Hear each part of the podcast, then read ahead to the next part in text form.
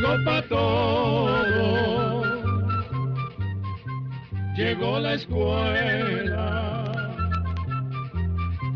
Llegó la escuela. Llegó por radio.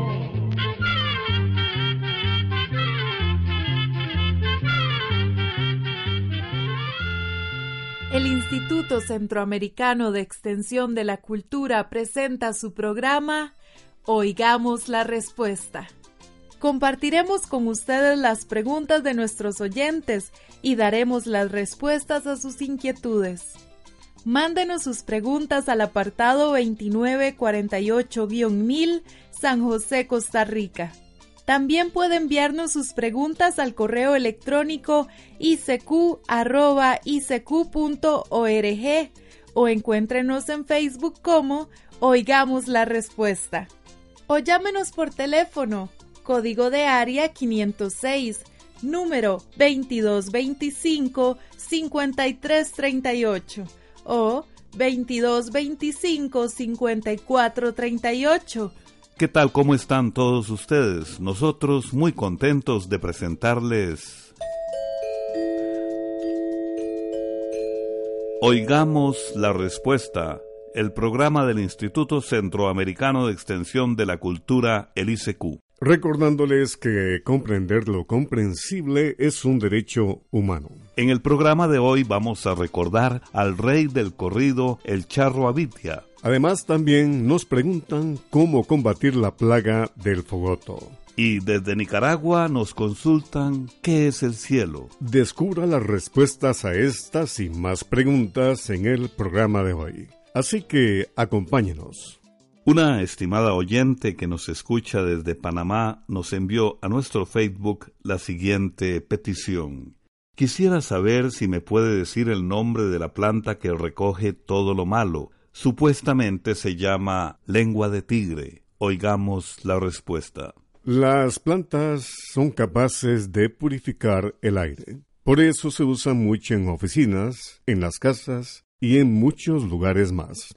Resulta que cuando respiramos, inhalamos oxígeno y botamos un gas llamado dióxido de carbono. Las plantas hacen todo lo contrario, absorben dióxido de carbono y expulsan al aire el oxígeno que nosotros requerimos para respirar. Este proceso se llama fotosíntesis y solo se da de día, pues las plantas necesitan la luz del sol. Por la noche no es tanto el oxígeno que producen las plantas y árboles, pero continúan respirando tal como lo hacemos nosotros. Según algunos estudios, algunas plantas y árboles tienen mayor capacidad de purificar el aire. Una de estas plantas es la llamada lengua de tigre, espada de San Jorge o lengua de suegra, como la conocen algunas personas. Esta planta se usa mucho en decoración y, por lo que hemos podido averiguar, sí se puede conseguir en viveros de Panamá. Se ha comprobado que esta planta puede limpiar el aire de sustancias dañinas como el monóxido de carbono, el benceno, el xileno y otras que resultan de la producción industrial y de la quema de algunos gases. También se ha notado esa misma capacidad en otras especies como el árbol del caucho, el aloe y el bambú. De igual manera se ha visto que las orquídeas y las bromelias tienen la capacidad de seguir liberando oxígeno durante las noches. Estas plantas se usan mucho para purificar el aire en lugares cerrados, con calefacción o aire acondicionado. Ahora bien, no hay estudios que comprueben que estas plantas puedan actuar contra las llamadas malas vibras, pero como puede ver, ayudan a limpiar el aire y eso es realmente importante para la salud y el bienestar de las personas, pues se sabe que en lugares donde el aire no circula bien, las personas pueden sufrir de dolores de cabeza, asma y congestión nasal, entre otros problemas de salud. Desde Costa Rica para todo Centroamérica y más allá de esas fronteras, el ensamble étnico mestizo nos interpreta Hombre de mi pueblo.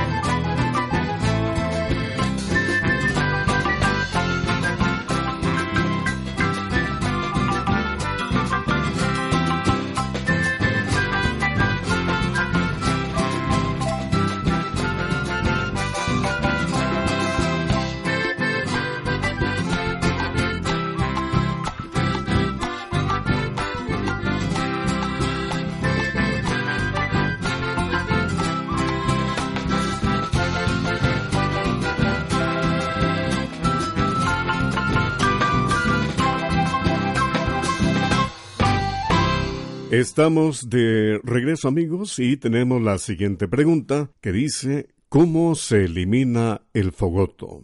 Esta consulta nos la hace un estimado oyente que nos escucha desde Nicaragua. Escuchemos la respuesta. Los fogotos, chobotos o gallinas ciegas, como también se les dice, son las larvas o crías de abejones o escarabajos estos gusanos permanecen un tiempo enterrados hasta que llegan a ser abejones adultos. Con las primeras lluvias del año los abejones salen y se aparean. Enseguida la hembra se entierra y pone los huevos. De esos huevos salen las larvas o gusanos por los que nos pregunta nuestro oyente.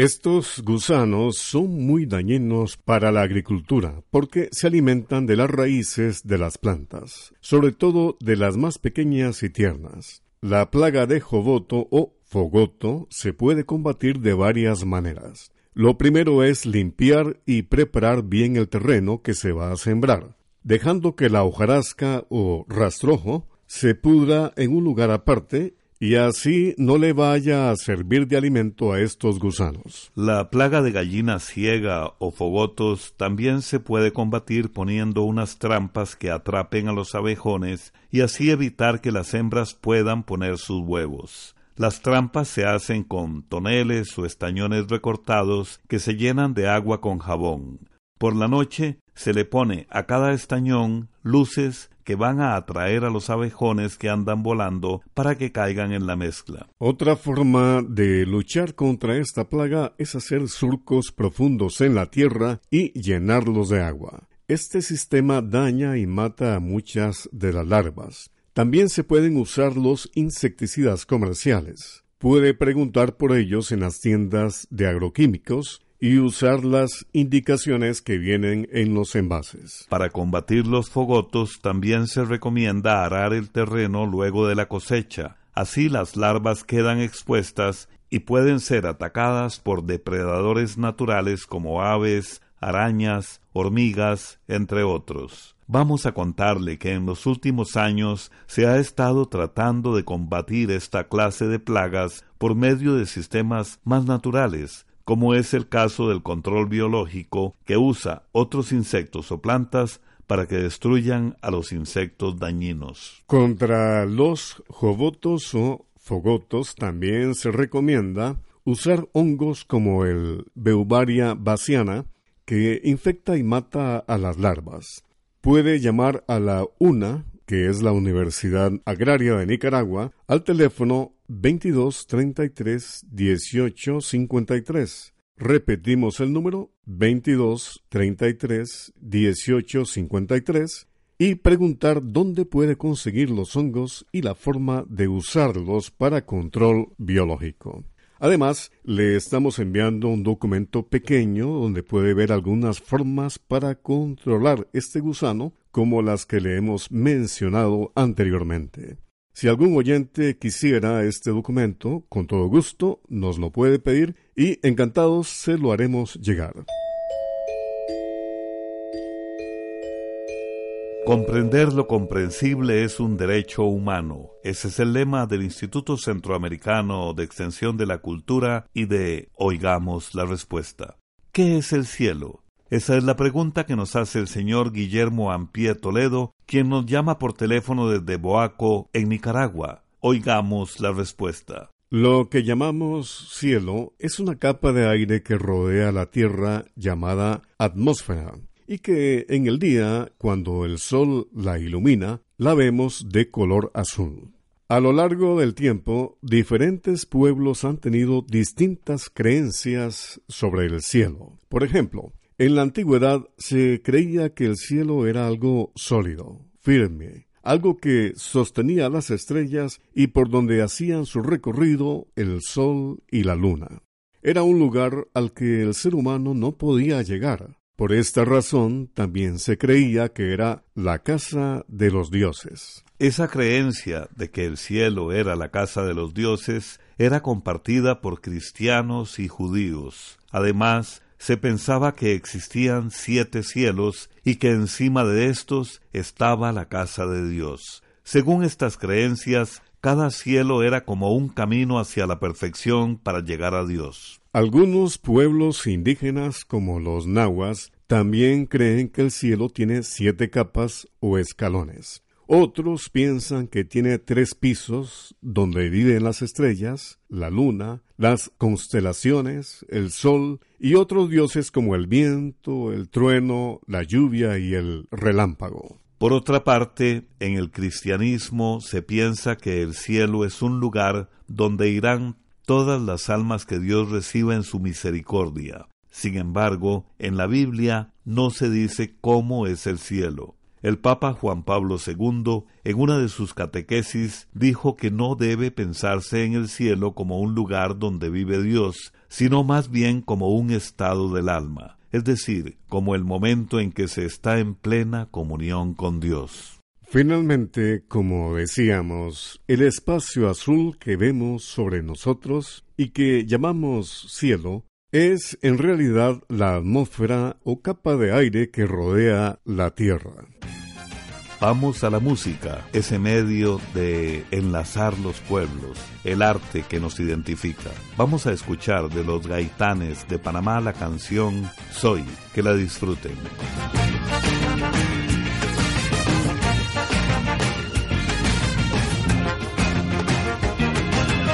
La ruta que te lleva de la mano. Soy ese camino entre dos océanos. Soy el billetero que te trae la suerte. Soy esa esperanza que nunca se pierde. Soy el Espíritu Santo de tu pradera. Soy el extranjero que cuando llega se queda. Soy la mezcla de cultura y tradición. Soy esa bandera en ese rincón.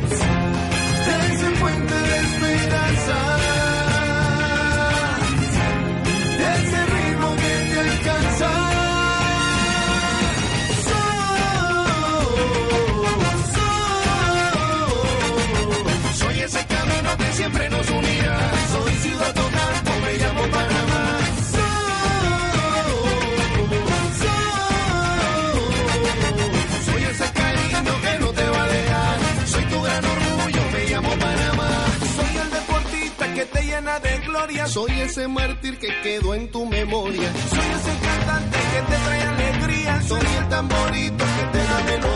Soy ese profesional que cumple sus sueños. Soy el sentimiento de todos los panameños.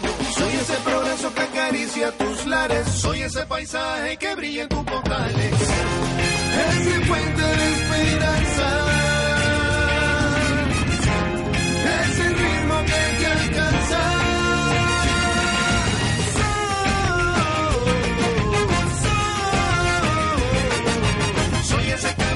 siempre nos unirá. Soy me llamo Panamá.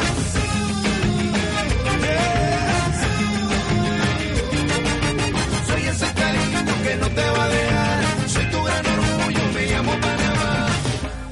Esa es mi tierra, puente del mundo. Como te quiero, como te quiero.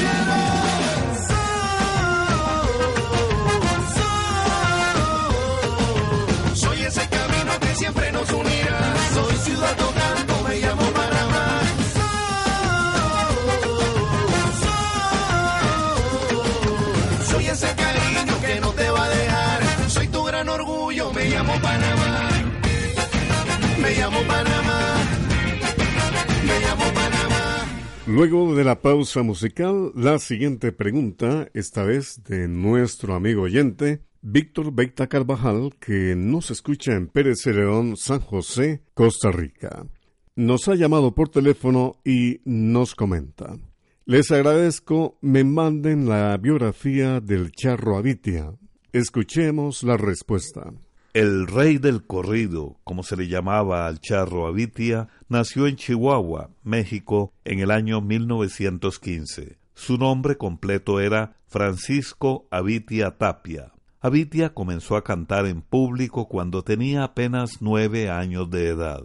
Durante su adolescencia, Abitia vivió cerca de la ciudad de Arroyo Colorado, donde recorrió, guitarra en mano, cantinas y centros nocturnos de la Avenida Juárez y la calle Mariscal. Cobraba cinco centavos por pieza y hasta cantaba tangos que estaban de moda en aquel tiempo.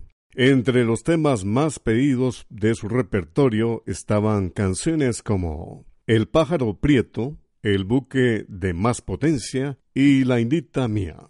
En los años de 1930, Abitia ya tenía cierta popularidad y fundó el Sindicato de Cancioneros de Chihuahua. En 1934 se dio a conocer por medio de la radio, viajó a la Ciudad de México y en su estadía conoció al maestro José Pearson, quien tenía una academia de música donde habían estudiado Dolores del Río, Pedro Vargas, Jorge Negrete, José Mujica y el doctor Alfonso Ortiz Tirado. Pedro de Lili le puso el apodo de El Charro por su estilo de canto ranchero y con su ayuda comenzó a despuntar su carrera como cantante, llegando a alternar con Luis Aguilar, Pedro Infante y Jorge Negrete. Su mayor fama la alcanzó en los años de 1950 y 1960, cuando apareció en muchas películas y programas de televisión.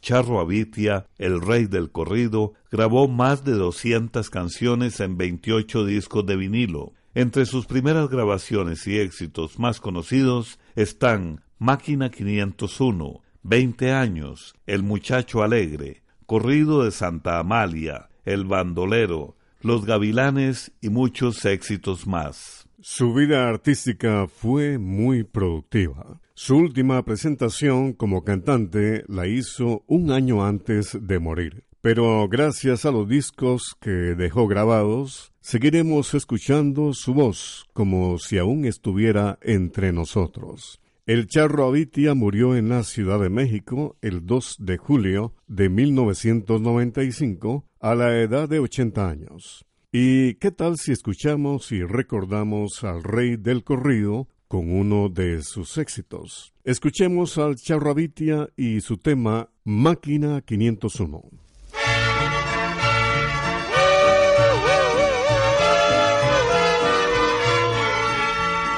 Máquina 501,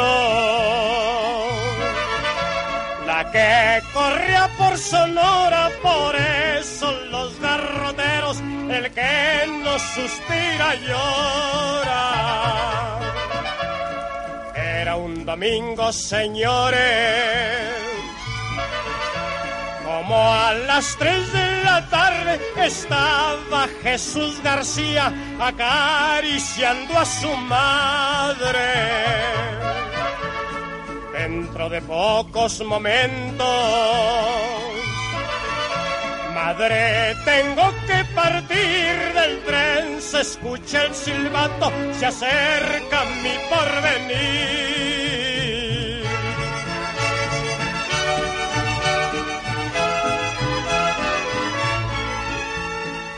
Cuando llegó a la estación,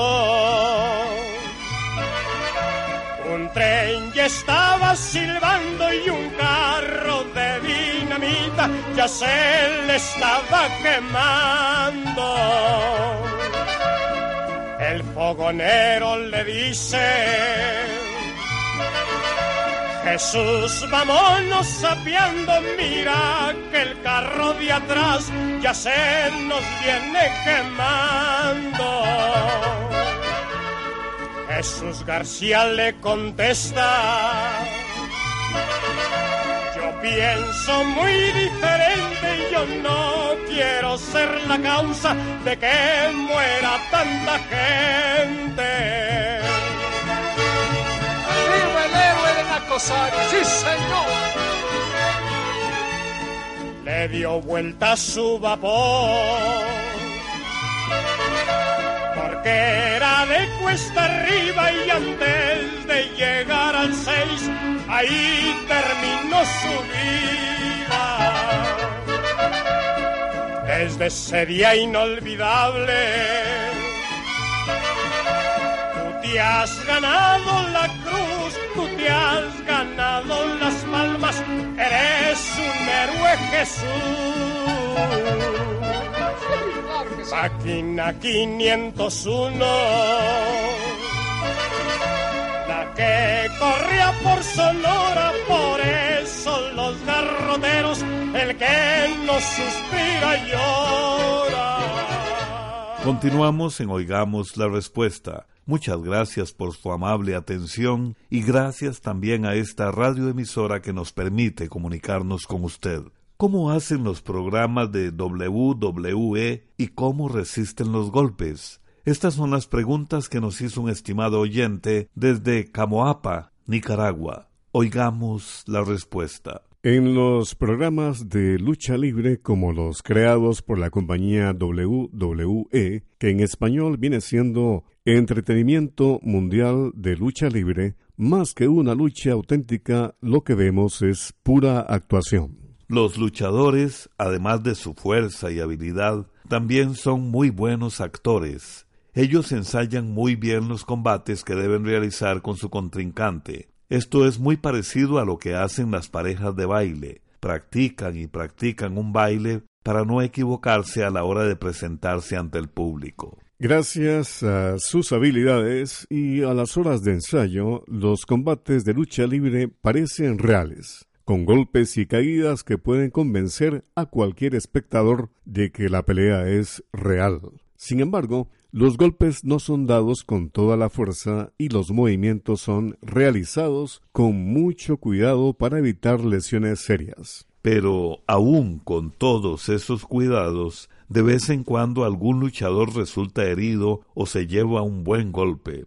Ya se han presentado casos de luchadores que sangran, que se rompen huesos o que han quedado con serias lesiones en medio de estos combates. Sin embargo, las organizaciones de lucha libre más famosas como la WWE tienen bien montadas las luchas y preparan cuidadosamente los combates para evitar que sus luchadores sufran daños y el público pueda entretenerse al máximo.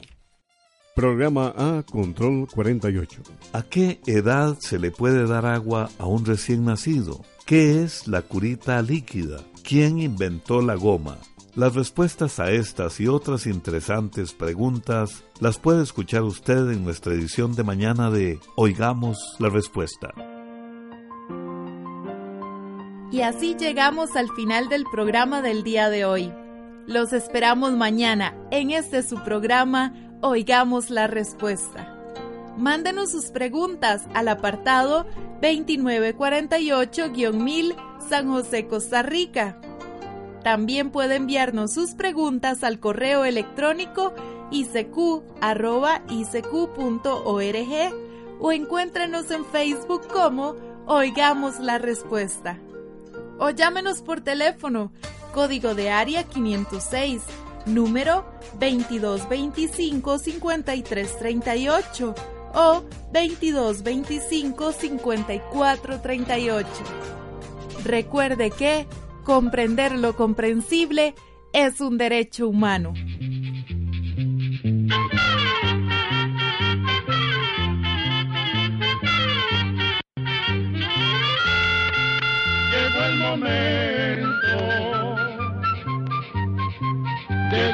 Despedirnos. Se va a la escuela, se va cantando